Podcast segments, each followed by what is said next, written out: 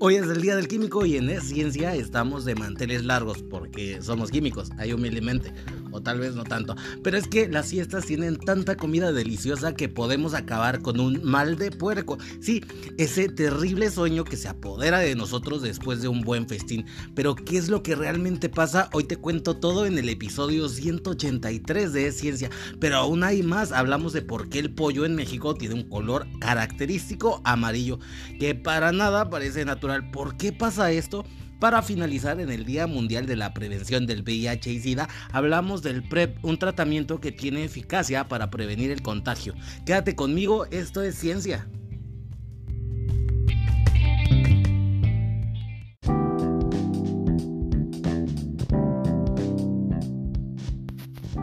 Hola, ¿qué tal? ¿Cómo estás? Me da mucho gusto poder saludarte nuevamente en este día especial para todos los químicos, ya que estamos celebrando el Día del Químico.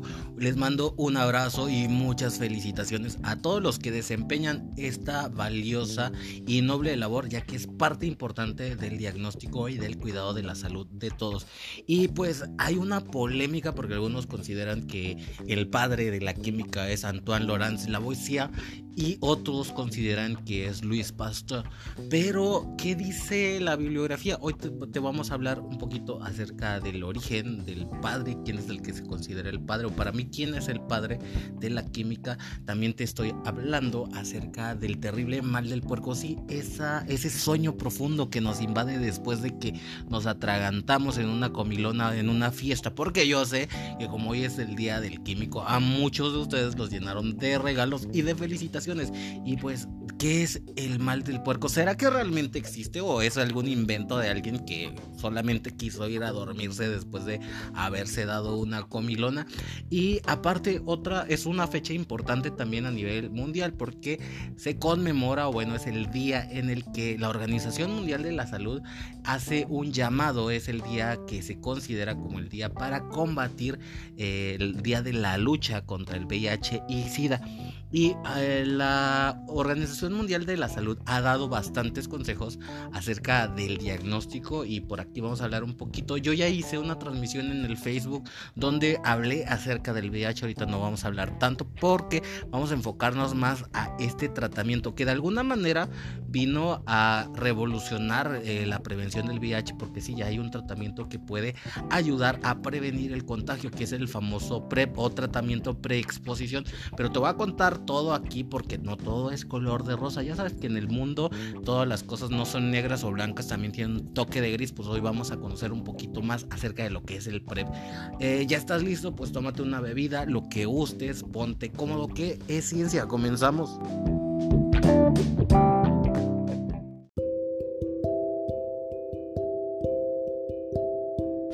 Para algunos es Louis Pasteur, para otros Antoine Laurent de Lavoisier. O sea, Luis Pasteur, eh, Antoine Laurent de Lavoisier, los que se pueden considerar como los padres de la química. Pero es que si hacemos una búsqueda rápida, luego este nos va a decir eh, Wikipedia que es el considerado padre de la química, pues es Antoine Laurent de Lavoisier.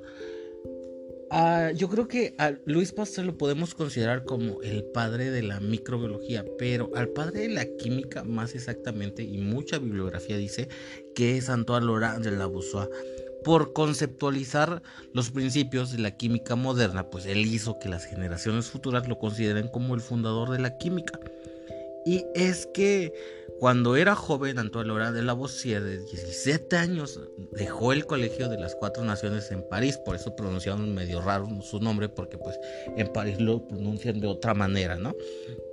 Y en, 1900, en 1771 de hecho, la química pues no se consideraba lo que es ahorita, o sea, de hecho ni existían todos los preceptos, fórmulas y todo eso, a diferencia de la química que ya había alcanzado su mayoría de edad gracias al trabajo de otro gran reconocido, Sir Isaac Newton, casi un siglo antes. Entonces la química todavía estaba sumida en el legado de los filósofos griegos. La noción de los cuatro elementos, o sea, hasta 1791 todavía creían la gente, los científicos, que todo estaba formado por tierra, aire, fuego y agua. Y pues bueno, esto y todas las creencias medievales que existían en ese tiempo. Y es que en esa época cuando existía cuando todo estaba vivo, Antonio Laurent de Lavoisier, existía en esa época, no nada más en París, en todo el mundo, un concepto un poquito extraño que era considerado, pues, o bueno, de hecho tiene un nombre, era una mezcolanza de saberes y de conceptos también que se llamaban flogisto, que fue desarrollado por el científico alemán Georg Ernst Stoll a principios del siglo XVIII. El flogisto pues era un concepto químico dominante de esa época, ya que parecía pues simplificaba muchas de las cosas de una manera súper sencilla, o sea, todo lo resumía y lo hacías ver súper sencillo. Stoll creía que cada sustancia combustible contenía un componente universal del fuego, porque te digo, todavía creían en esa época que todo está formado por fuego, aire, agua, tierra. Entonces el flogisto decía que pues la combustión tenía un componente universal del fuego al que llamó flogisto, procedente de la palabra griega para decir, o sea, decir inflamable. Debido a que una sustancia combustible como el carbón pierde peso cuando se quema, Stoll razonó que este cambio se debía a la pérdida de flogisto, que pasaba a formar parte del aire, por lo tanto, se pensaba que cuanto menos residuo dejaba una sustancia después de ser quemada, mayor era su contenido de flogisto. Pasando de sustancias orgánicas a metales, Stoll sabía que una cal metálica, lo que conocemos como óxidos, formaban el metal original al calentarla con carbón. Para explicarlo, propuso que el flogisto del carbón vegetal se unía con la cal, por lo tanto los metales cambia, también se clasificaban como combustibles, ya que se pensaba que contenían flogisto. Pero pues eso estaba medio raro, o sea, no había un marco teórico que, que, pudiera justificar una reacción a la inversa. Cuando los metales se calentaban al aire, el producto resultante pesaba más que el metal original, no menos como era de esperar si el metal hubiera perdido el componente de flogisto. Esta inconsistencia hizo que algunos flogistonistas sugirieran que el flogisto tenía un peso negativo. Lavoisier, la Bosoa continuó el conoció el flogisto gracias a Guillain François Rollois, a cuyas conferencias asistió mientras estudiaba Derecho en 1772 y después de haber abandonado las leyes que, para aprender su carrera científica, porque Antoine Laurent de la Voz estudiaba leyes. Entonces, él pues se enfocó en el flogisto porque sí estaba medio raro, o sea, si ya lo vemos, o sea, a ti te suena medio raro y él empezó a atacar mucho a esta teoría del flogisto, haciendo muchos experimentos de combustión con fósforo y azufre y con otras sustancias. Y de hecho, o sea, hizo mucha experimentación. La historia es muy larga y hubo muchos problemas. Iba a decir que hubo mucho pedo en el ejido, pero sí hubo muchos problemas. Porque imagínate, en esa época se creía, o sea, lo, del flogisto, todo eso era la, la ley, era la norma. La gente lo creía como religión. Pero en 1789, después de tanta investigación, Antoine Laurent de Lavoisier publicó, o sea, todas sus ideas y todo lo que cambió en la química en el tratado que se llama el Traité Elementois de la Chimie, publicado en París en 1789, como si fuera un libro texto. El tratado incorporó los fundamentos de la química moderna, pero a lo mejor te estás preguntando, ¿esto fue muy importante o por qué? ¿Qué, qué fue? Y es que sí porque ese tratado explicó la influencia del calor en las reacciones químicas, la naturaleza de los gases, las reacciones de ácidos y bases para formar sales y el aparataje utilizado para realizar experimentos químicos. Por primera vez se definió la ley de la conservación de la masa, que eso es súper importante para pues, la química en la que la Lavoisier afirmaba que en cada operación existe una cantidad igual de materia, tanto antes como después de la operación. Y pues bueno, esto es súper básico cuando vamos a balancear reacciones. Y pues por eso es considerado, o sea, así de sencillo, él es considerado el padre de la química moderna. Lavoisier no esperaba que sus ideas fueran adoptadas, o sea, de inmediato. Y obviamente no fueron adoptadas de inmediato, porque lo del flojisto en esa época era casi religión. Y, estuvo a punto de que lo, lo lincharan. Pero pues él creía que que la gente que creía en el flojisto adoptaría nuevas ideas con mucha dificultad. La voz se puso su fe en la generación más joven, así que ojito ahí, no todo lo que hacen los jóvenes es malo. Muchas cosas que, eh, que, han cambiado ha sido por esa mentalidad nueva de los jóvenes que tienen esa oportunidad y esas ansias de absorber cosas nuevas. Y así es como surgió la química. Entonces también aguas, no hay que atacar a los jóvenes a excepción de que escuchen a Yerima y a Bad Bunny. Bueno, no. Y pues es así como nació la química moderna y así dejamos atrás la idea de que todo estaba compuesto de agua, tierra, aire y fuego. Y así es como consideramos a Antoine Laurent de Lavoisier como el padre de la química.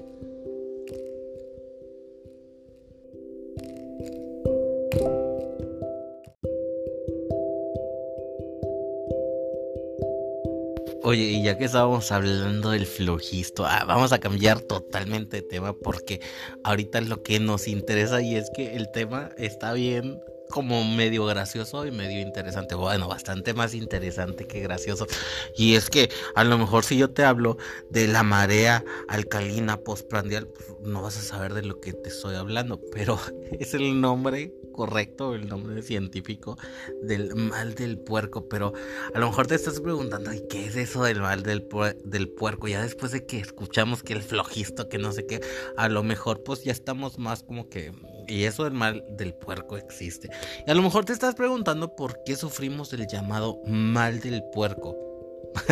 Todavía me sigo riendo de, del nombre, es que a mí me gusta mucho que ustedes me sugieran los temas porque yo al investigar me aprendo bastante y yo no sabía que tenía un nombre en específico el mal del puerco y que era así tan rimbombante.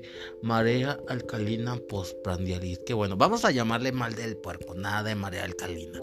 Ni siquiera sé por qué le pusieron marea alcalina, pero bueno, el mal del puerco es bueno o no, o sea, dormir después de que comemos y es que fuimos a investigar con la UNAM y nos dice que a todos, a todos, a todos les pasa que después de comer, pues nos agarra una sensación de pesadez, cansancio, un aletargamiento, un mal del puerco, vaya, acompañado de una gran necesidad de dormir, que es capaz de quitarnos la atención y nos dificulta llevar a cabo algunas tareas asociadas con los procesos cognitivos, o sea, pensar. No estamos pensando bien cuando tenemos mal de puerco, un estado que pues ya todo el mundo sabe que lo conocemos como el mal del puerco y que Obviamente nadie se salva, nos ataca a todos por igual.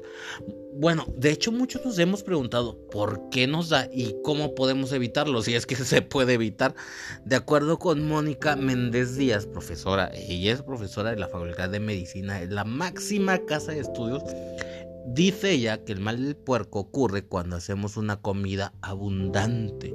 O sea, le entramos bien fuerte.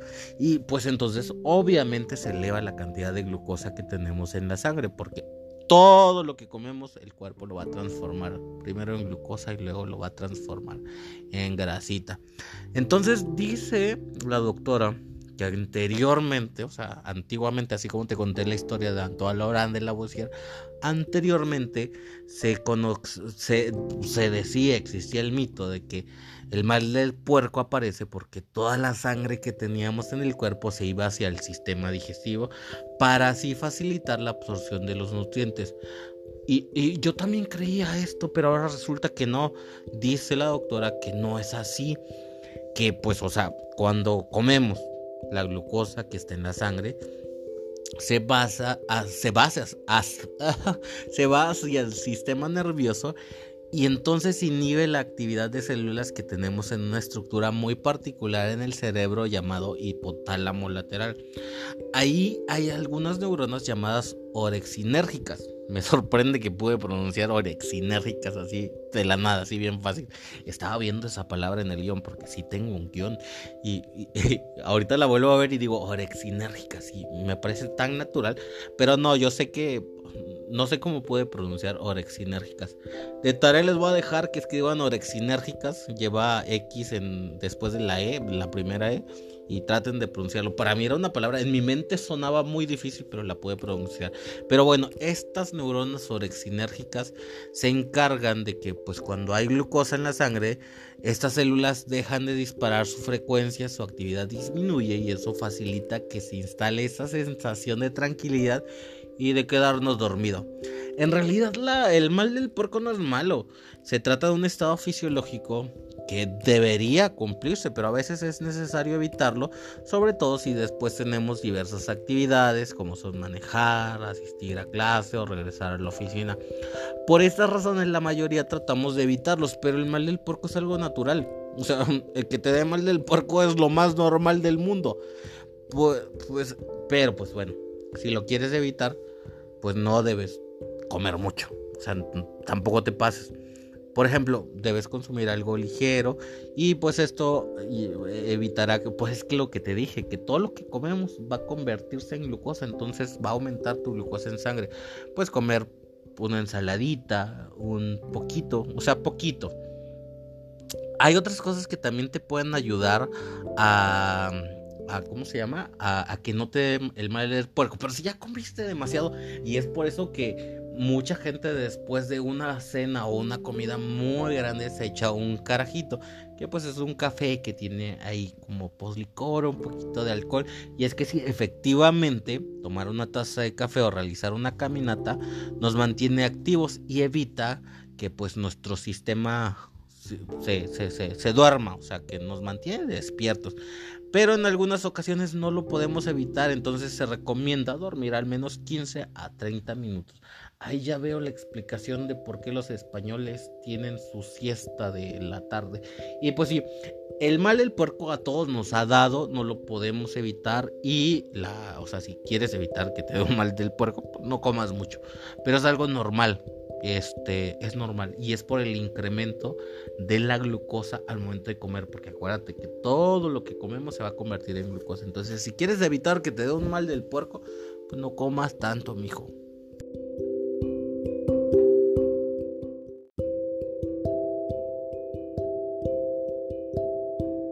Bueno, y es que a lo mejor te estabas preguntando de dónde sale el nombre de María Alcalina postprandial. Y es que aparte de que eleva tu, o sea, te diste una tracona así bien acá, bien grande, entonces va a incrementar tus niveles de glucosa.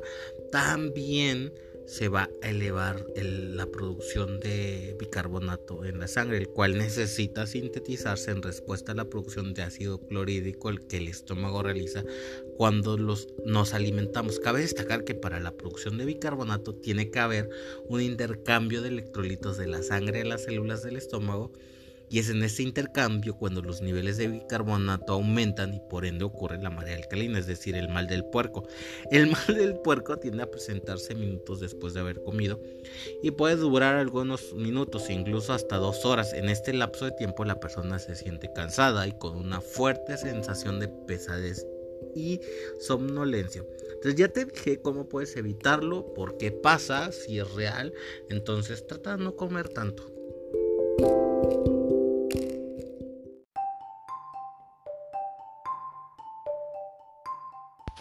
Oye, y ya que estamos hablando de comida y del mal del puerco y todo eso, yo creo que ya aprendimos hoy bastante acerca de quién es el verdadero padre de la química.